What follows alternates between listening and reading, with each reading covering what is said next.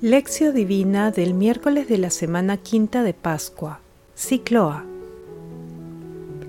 Bienaventurada Virgen María de Fátima. Yo soy la verdadera vid, y mi Padre es el viñador. Si alguno de mis sarmientos no dan fruto, Él los arranca y poda los que dan fruto, para que den más fruto. Juan 15, 1 al 2. Oración inicial. Santo Espíritu de Dios, amor del Padre y del Hijo, ilumínanos con tus dones para que podamos comprender los tesoros de la sabiduría que Jesús nos quiere revelar en este día. Otórganos la gracia para meditar los misterios de la palabra y revélanos sus más íntimos secretos. Madre Santísima, intercede ante la Santísima Trinidad por nuestra petición. Ave María Purísima, sin pecado concebida. Lectura. Lectura del Santo Evangelio según San Juan, capítulo 15, versículos del 1 al 8.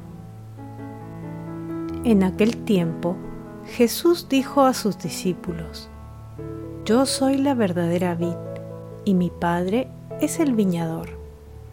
Si alguno de mis sarmientos no dan fruto, Él los arranca, y poda los que dan fruto, para que den más fruto.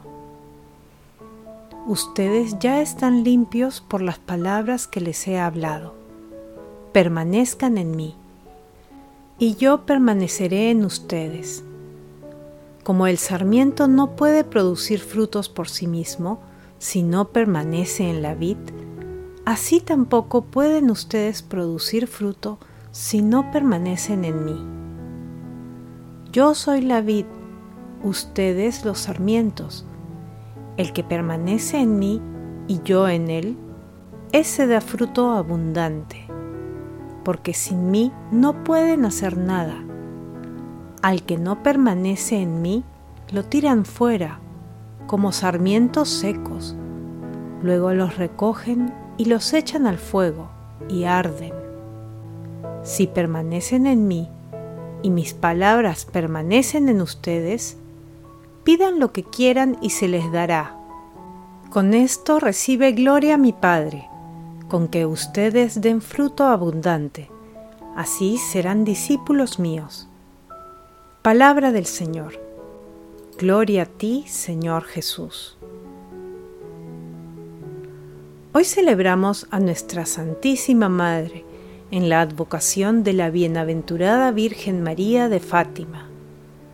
En 1917, en un lugar llamado Cova de Iría, cercano a Fátima, en Portugal, la Virgen María se apareció a tres pequeños pastores, Lucía, Jacinta y Francisco. Luego de ello, las apariciones se harían más frecuentes y aquellos niños serían los embajadores de la Madre del Cielo para llevar a todos el mensaje de paz en el que la Virgen nos hace un urgente llamado a la conversión. Hoy, Fátima es un lugar de continuo peregrinaje y la devoción a nuestra Santísima Madre María se ha incrementado, haciéndose inolvidable su pedido de paz. En la lectura del día de hoy, en el relato de la vid verdadera, Jesús vuelve a tomar la figura de la vid que mencionó en la parábola de los viñadores malvados que podemos leer en San Mateo, capítulo 20, versículos del 1 al 16. Asimismo, es importante destacar que en el Salmo 80, versículos del 9 al 12, y en Isaías capítulo 5, versículos del 1 al 4, el pueblo elegido es comparado frecuentemente con una viña, lo que representa una prefiguración de Jesús. Jesús es la vid, Dios Padre es el viñador, y todos nosotros somos los sarmientos, que, para dar fruto en abundancia, tenemos que ser podados. En el caso de los discípulos, ellos fueron purificados y podados por las palabras de Jesús.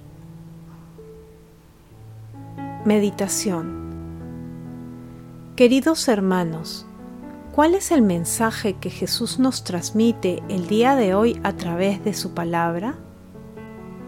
Hoy, 13 de mayo, día en que celebramos a nuestra Santísima Madre, Virgen de Fátima, recordemos que ella es el canal a través del cual se derraman sobre la humanidad necesitada las gracias de la Santísima Trinidad.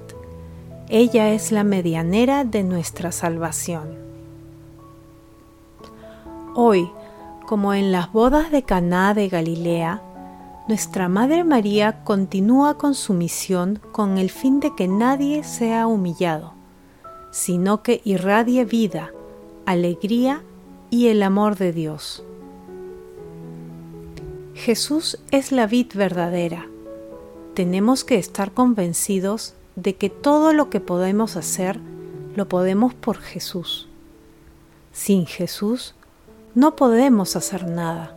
Separados de Él, seríamos sarmientos secos, sin vida y sin frutos, echados fuera, listos para ser quemados. Nuestro Señor Jesucristo nos ha hecho una exhortación para estar unidos a Él y debemos dejar que la savia fluya en nosotros y también para los demás a través de una unión íntima y personal con Jesús. No tengamos miedo a la poda, que muchas veces se manifiesta con tribulaciones y soledad espiritual. Recordemos que la poda nos dará el vigor espiritual para seguir creciendo en el amor de Dios.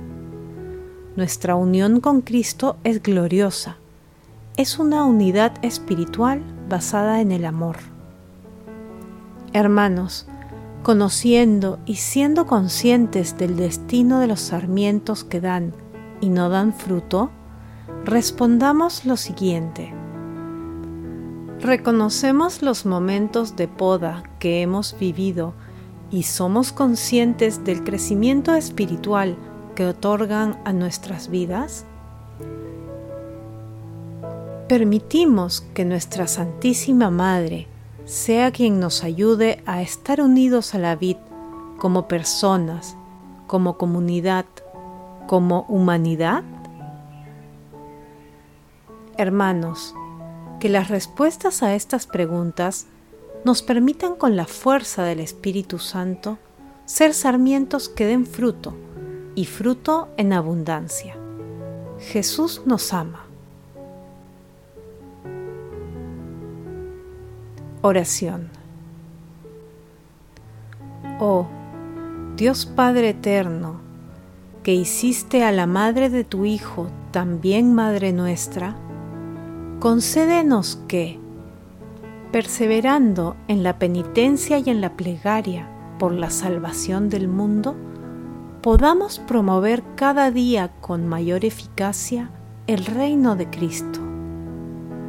Padre Eterno, Piñador maravilloso, permítenos con tus santos cuidados mantenernos unidos a nuestro Señor Jesucristo, la verdadera vid, para dar frutos de vida que contribuyan a fortalecer la fe de los demás, glorificando siempre tu santo nombre.